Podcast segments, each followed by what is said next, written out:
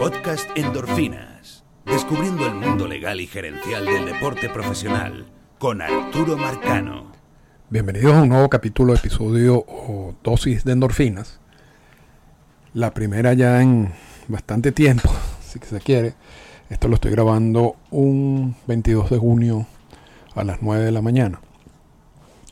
Y primero, bueno, vamos, vamos a decir que, que básicamente no, no es que estoy abandonando el podcast, pero eh, es un momento donde estoy más que todo recabando información, estoy trabajando en un par de proyectos que espero anunciar pronto. Y, y bueno, y también me salí de Twitter, no, no, no sigo en Twitter por muchísimas razones, no me gusta o sea, la dirección que tiene Twitter en estos momentos. Y, y bueno, eso era una de las vías principales que tenía para promocionar el podcast y para promocionar más o menos, o sea, mi trabajo. Pero, pero bueno, esperaré a que, a que crean una nueva plataforma. Yo sé que hay una que se llama Blue Sky que está en proceso de, de formación y mientras tanto, la verdad que les he dedicado el tiempo que pasaba en Twitter a leer y hacer otras actividades más productivas. Y la verdad que yo creo que al final eh, Twitter es muy bueno. O sea, eso es una plataforma y, eso es una vía de obtener información única. Porque ahora que no estoy en Twitter, por lo menos me suscribí a Apple News, que me llena un poco el vacío de información que obtenía a través de Twitter, pero independientemente de lo bueno que es Apple News, que es un, servicio que recomiendo, cuando uno está interesado en temas, por ejemplo, internacionales y en temas de Latinoamérica, no, tiene absolutamente nada.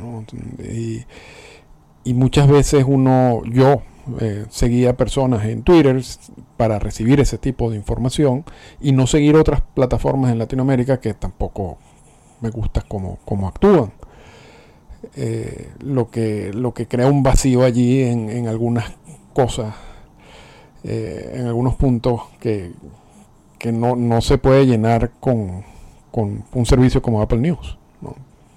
Vamos a estar claros con eso. Pero esa es la parte como negativa de, ya no estar en Twitter. La parte positiva es, que, bueno, primero, repito, yo no, no estoy de acuerdo con muchas cosas que están haciendo.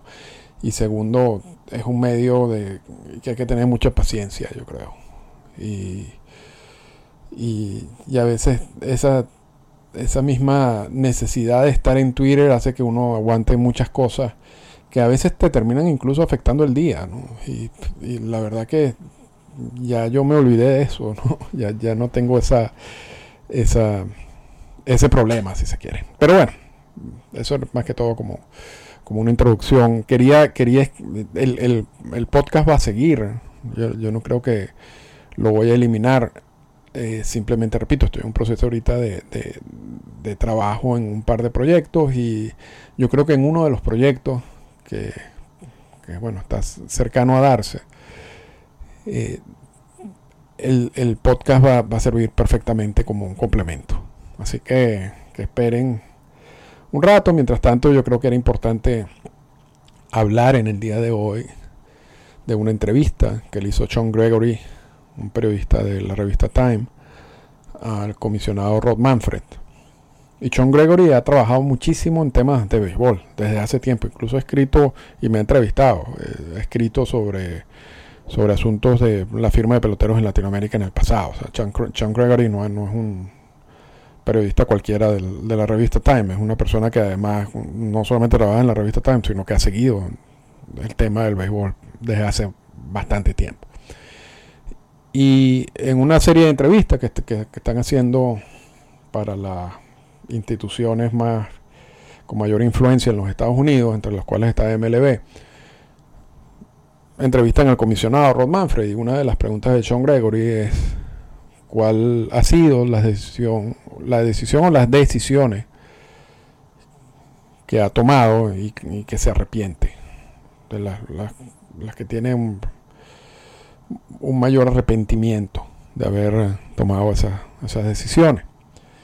Y es obvio que el comisionado, al principio, la primera que dice es la referencia que, tuvo en, relación al trofeo del comisionado. Y en el 2000, cuando estaba bajo la presión, en el 2020, cuando estaba bajo la presión de, de la decisión sobre el robo de señas de los Astros de Houston, había mucha presión de, los medios acerca de por qué no le habían quitado el trofeo del comisionado a los Astros de Houston como parte de la sanción. Y eso es algo que fue repetido varias veces, no solamente en, la entrevista en la cual dijo lo que dijo, sino eso, eso ya venía de atrás, ¿no? Pero en una entrevista para un medio de, de televisión, la respuesta del comisionado era, bueno, realmente qué importa que le quite un pedazo de metal, refiriéndose al trofeo del comisionado, con una clara además confusión de lo que es la parte física, si se quiere, del trofeo y lo que implica el trofeo, ¿no? porque realmente ser campeón ganador de la serie mundial es, el objetivo de todo, de todo el sistema de todo MLB. O todo lo que se trabaja en MLB, de organizar el, torneo, eh, la temporada, lo que trabajan los equipos, absolutamente, todo va dirigido a ganar la Serie Mundial. Y como parte de ganar la Serie Mundial, por supuesto, incluye recibir el trofeo. Muchos no le prestarán atención al trofeo gerentes generales, presidentes. Y, los digo, por lo menos en México, cuando, cuando Toros de Tijuana ganó en el 2021, nos, dieron una medalla, hay un trofeo por supuesto para el equipo y, el anillo. Pero realmente uno, al final, por lo menos las personas que trabajan en la organización, realmente el gran premio es haber ganado la Serie del Rey en ese caso, y el gran premio a nivel de grandes ligas es ganar la Serie Mundial. Lo otro es cuestiones para el recuerdo, de memorabilia, si se quiere. Pero el comisionado no puede indudablemente referirse de esa manera al trofeo. Es un error garrafal que lo hemos dicho varias veces y que él después pidió perdón por haberse referido de esa manera al, trofeo del comisionado. Y ahora en esta entrevista, ya años, tres años después, vuelve a decir que eso ha sido uno de sus peores, de, las peores cosas que ha hecho como comisionado. Y lo otro, que es el, punto, porque eso, eso, es obvio, ¿no? yo creo que no, no hay que entrar en mucho detalle. Lo otro que él habla es sobre las sanciones a los Astros de Houston por, el, por los robos de señas. Y en la entrevista con Sean Gregory dice que él se arrepiente de haber dado inmunidad a los jugadores. Y vamos a explicar un poco en, ese proceso de investigación, cuando reciben todas las las quejas de que el equipo se estaba robando las señas y estaba y había creado un sistema eh, de inteligencia para robar las señas y transmitirlas a los bateadores en pleno juego. El comisionado inicia, y la oficina del comisionado por supuesto, inicia una investigación al respecto. Y toman la decisión de acordar con el sindicato que los jugadores tengan plena libertad de hablar y de testificar sobre lo que había sucedido con el robo de señas y de todo este sistema creado. Y como, como parte de ese acuerdo, que por supuesto involucraba al sindicato, los jugadores que hablaran no, no iban a recibir ningún tipo de sanción. O sea, se, se les da inmunidad por hablar. Y de, esa, de esos comentarios, de esos testimonios, por supuesto se comprobó lo del robo de las señas y toda esta estructura que tenían, que habían creado para eso. Y de allí se sanciona a Jeff Luno, se sanciona a AJ Hinch, se sanciona a la Escora, se multa al equipo. Pero ningún jugador recibió sanción alguna. Todo recayó sobre esa, repito, Luno, Cora, Hinch y, el equipo en sí, ¿no? con, la, con la sanción monetaria y también de le quitaron unas escogencias en los drafts. Y eso generó, por supuesto, mucha una reacción muy negativa. No, solamente esa presión de, quitarle el trofeo porque habían hecho trampa en esa temporada, sino también en, el hecho de, bueno, aquí hubo jugadores que hicieron trampa, unos más que otros, ¿por qué no se sancionan los jugadores?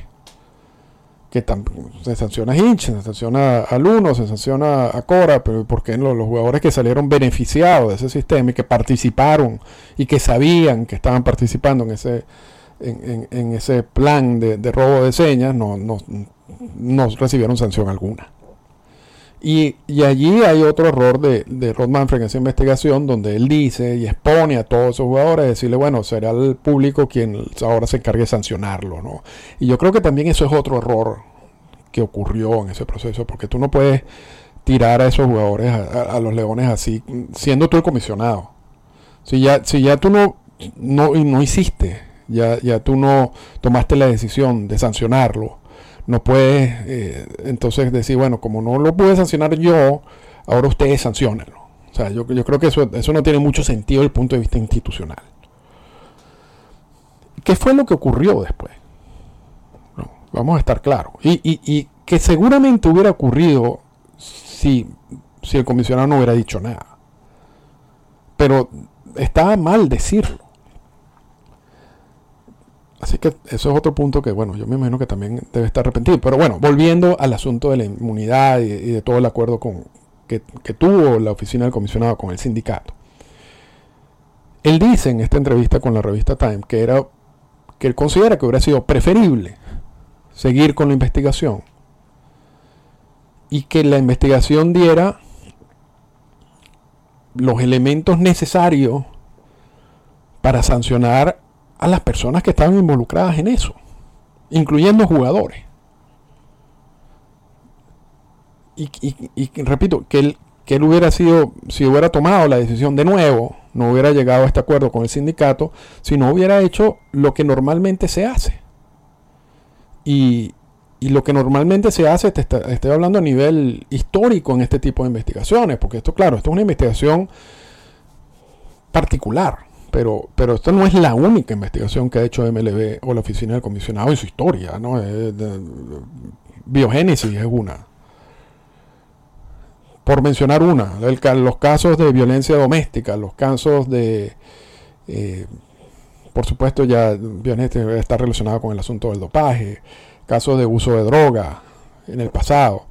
Todos esos, todos esos casos involucran una investigación por parte de la oficina del comisionado que te da unos elementos en los cuales luego el comisionado dice, bueno, estos elementos me sirven a mí para sancionar a este jugador.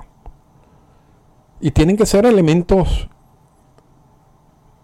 sólidos, porque se sabe, o la oficina del comisionado está plenamente consciente, que de no ser así, el, el sindicato va a apelar esa decisión cuando son procesos en los cuales el sindicato no participa. Y si el sindicato apela esa, esa sanción, esa apelación puede terminar en manos de un árbitro independiente que puede decirle, puede eliminar la sanción. Y queda mal el comisionado y queda mal la oficina del comisionado si sanciona a alguien que luego un, árbitro independiente dice, no, no, no, ustedes se pasaron. eso no es sancionable. También ha pasado en la historia de MLB. Y en los casos, ahí creo que hay un par de casos con el comisionado Bobby Kuhn, en el cual se le, se le elimina sanciones que le había puesto unilateralmente. Pero vamos a decir que en la época de Kuhn, todavía esa relación oficina del comisionado y el sindicato no era tan, tan sólida y, tan madura como es ahorita. hoy en día realmente la oficina del comisionado tiene que estar absolutamente seguro eh, de tomar una decisión antes de, anunciarla, porque, repito, sabe que si eso termina en, un árbitro independiente y no tiene la base, una base sólida, van a eliminarle la sanción y van a quedar mal. Entonces, en el caso del robo de señas, Manfred dice, bueno, quizás no fuimos por la vía de la inmunidad, de darle inmunidad a los jugadores, para garantizar, primero, cerrar este proceso lo más rápido posible. Esto lo he dicho en otras entrevistas y ya salió en el libro de, de, y hay otro libro también que yo leí que, habla más o menos acerca de lo mismo, pero todo, todo viene como consecuencia de comentarios de Rod Manfred. Quizás, o sea, se tomó esa decisión para acelerar el proceso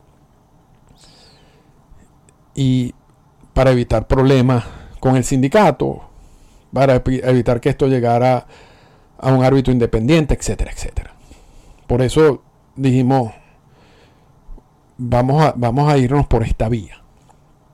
Y más creo que yo asumiendo de que en este caso en particular, mucha de la información que necesitaba la oficina del comisionado para sancionar, la tenían eran jugadores que normalmente no van a hablar pues son asuntos que ocurren en el terreno de juego. Son, por supuesto, en este caso era una trampa donde ellos todos estaban participando. Era poco probable recibir testimonios de jugadores que ayudaran a crear un caso sólido en contra de los Astros de Houston. Y optaron por decir, vamos no vamos a sancionar a los jugadores, pero vamos a obtener la información que nos va a servir a nosotros para sancionar al equipo y a sancionar a las personas que nosotros podemos sancionar. Por eso se toma esa decisión. Pero esa es una, una decisión que generó una serie de problemas. Por supuesto, la crítica de por qué no, no hubo jugadores sancionados. De qué pasó, por, por qué se reconoce el campeonato al equipo. Porque quizás en el béisbol no ha pasado, pero hay otros hay otras instancias en el mundo del deporte donde sí ha pasado. Y en el mundo olímpico hemos visto cantidad de medallas que han sido eliminadas por distintas cosas. Entonces no hay que, no hay que poner como, como algo totalmente impensable que, la sanción pudiera haber considerado la eliminación del campeonato. Pero al final, repito, por, irse por la vía más segura, el comisionado optó por, entrar en una negociación con, el sindicato, darle inmunidad a los jugadores y, que pasara lo que pasó, lo que ya vimos. Y repito, él, él, insiste, el comisionado insiste que si hubiera tomado la decisión de nuevo, hubiera dejado que el proceso hubiera seguido. Y que lo que saliera del proceso, las pruebas que pudieran recabar dentro del proceso. Quizás algunos jugadores que ya no estaban con el equipo iban a hablar. Eh, bueno, se hubiera sancionado lo que se tuviera que sancionar en ese momento, incluyendo jugadores. Y que quizás eso hubiera, por supuesto, seguramente, hubiera tenido una reacción por parte del sindicato y seguramente hubiera terminado en manos de un árbitro independiente. Y hemos visto que eso ha pasado incluso recientemente. En el caso de Trevor Bauer, la sanción la mantuvo el árbitro independiente y eso está en un episodio de endorfina, pero la rebajó de manera considerable. En el caso de Biogénesis también hubo una rebaja de la sanción a Alex Rodríguez lo más seguro es que es un proceso que hubiera terminado un árbitro independiente, que ese árbitro independiente uno no sabe qué, hubiera hecho, pero si el caso es sólido, que era lo que, lo que debe hacer MLB, la oficina del comisionado, uno asume que lo máximo que va a hacer un árbitro independiente es rebajar, en dado caso, las sanciones, pero no eliminarlas. Porque no, no tiene sentido que a estas alturas de las relaciones laborales, MLB y la oficina del comisionado vaya a tomar una decisión que tiene el riesgo de ser eliminada. eso, no, eso no tiene sentido. Puede ser que se pasaron, que exageraron. y que el árbitro termine rebajando la sanción. Pero al punto de la eliminación no creo. Y, ya para cerrar, porque parte de esta información la estoy leyendo del, del artículo de Drelich de Athletic y él hace un hace un comentario que lo hace en, su libro que bueno que quizás no hubo que quizás el miedo era que no hubo una notificación eh, adecuada a los jugadores sobre el robo de señas electrónico y que entonces si no hay la notificación adecuada a los jugadores iban a tener un problema en cuanto a que tú tienes después de una investigación tú tienes los hechos, pero tú esos hechos te tienen que decir que violaron una norma para tú poder sancionar. Si tú no tienes la norma, tú no puedes sancionar. Eso es obvio. Y parte del, comentario de Drelis, que repite en su libro, es que quizás no hubo esa notificación. Quizás los jugadores no sabían. Y entonces es posible que tú, a través de una investigación, tú puedas confirmar de que estaban haciendo eso. Pero luego, cuando tú tienes que hacer el, macheo, la, unión entre lo que produjo la información y la norma que violaron, no, existe, no, no podías hacerla. Y si no puedes hacer eso, no puedes sancionar. Porque tú sancionas la violación de una norma. No porque alguien haga algo que esté mal, pero que no está sancionado. Pero eso no, yo, yo totalmente en desacuerdo con Drelich. Totalmente en desacuerdo con Drelich. Porque, y él decía, bueno, porque hubo una, un comunicado a los equipos en que Jeff Luno no compartió eh, abiertamente con los jugadores sobre el, sobre el robo de señas electrónicas y todo ese tipo de cosas. El, robar señas electrónicas y ya, ya está prohibido en una norma, en, distintos comunicados del comisionado, desde mucho antes del 2020. Y, y, cuando tú tienes un sistema como el que había desarrollado los, los Astros de Houston, donde incluso tenían un tambor dirigido a, a robar señas de manera electrónica, pasarle las señas al bateador, etcétera. Es, eso cualquier, o sea, cualquier argumento de que los jugadores no sabían de que eso estaba mal, yo creo que se cae por su propio peso. Eso estaba mal. Y eso violaba una, una información que venía de la oficina del comisionado, no solamente en el, en el año en que ocurrió la situación con los Astros de Houston, sino antes. Yo no creo que esa sea la excusa. Yo, yo como dice Drelis, de por qué terminaron por, por llegar a ese acuerdo con el sindicato. Yo creo que la excusa es simplemente cómo, cómo cerramos este caso complicado de la manera más rápida posible, generando las sanciones que tenga que generar. Y quizás también tratar de proteger un poco el juego, ¿no? Y no, no entrar en, ya en una situación, porque se complicaría más explicar por qué no le quitan el campeonato si tú tienes luego una sanción en donde hay una cantidad de jugadores que tú incluyes en, en la misma sanción por haberse beneficiado de eso.